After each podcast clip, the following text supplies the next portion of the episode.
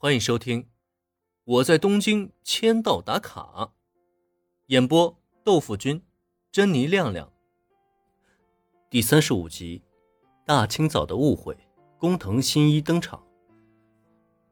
自进入教室开始，林恩和小兰的目光就集中在原子的身上，完全没有发觉周围同学的表情究竟有多么的怪异，尤其是在听到三人对话以后。整个教室里的气氛就更加古怪了。昨天到底发生了什么呀？他们三个人究竟做了什么，竟然能把原子给弄脱力了？其实早在原子有气无力地走进教室的时候，就已经成功吸引了不少人的注意力。现在可好了，随着三个人的对话，这误会就更加大了。尤其是在等到小兰给原子按摩以后，原子，你还是太弱了。只是四个小时而已，你就完全撑不住了，你还是得多锻炼才行呢。帮原子按揉着肩膀的小兰表情很是无奈。那么，对于小兰的说辞，终于感觉舒服了一些的原子，自然也在第一时间进行了反驳。我跟你和林恩不一样，只是普通人而已，那可是整整四个小时啊！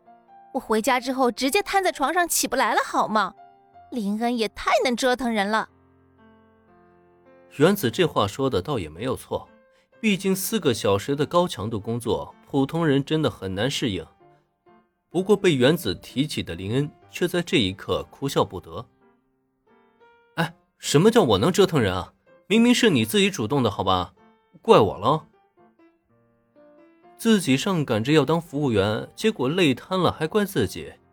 林恩是真的冤枉啊！但对于他的说法，原子却有些不忿的撇了撇嘴。当然怪你啊！如果不是你的话，我怎么会累成这样？原子怪的是林恩这个帅哥店长实在是太招蜂惹蝶了。毕竟也对啊，要是林恩只是一个普通人，昨天咖啡店根本就不会闹出那么火热的一幕。但问题是，三个人之间的对话，只有他们自己才明白是什么意思。传到周围的同学耳中，那可就完全了变了一个味道。什么什么？昨天林恩同学折腾原子四个小时，所以他才变成这样吗？四个小时后，这也太恐怖了吧！我听说一般男生不就十分钟吗？呸！十分钟你都说多了，也就三分钟好吧？四个小时那还是人吗？你们都没听清重点吗？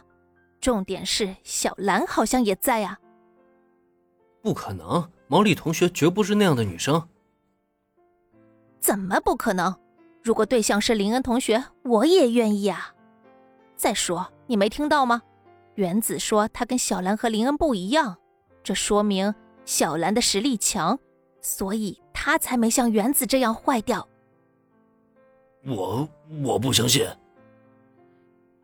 误会的对话加上误会的场面，让班级里绝大多数成员都乱成了一团那么，也就在这一刻，教室的拉门突然被拉开，一个身影随之出现在大家面前。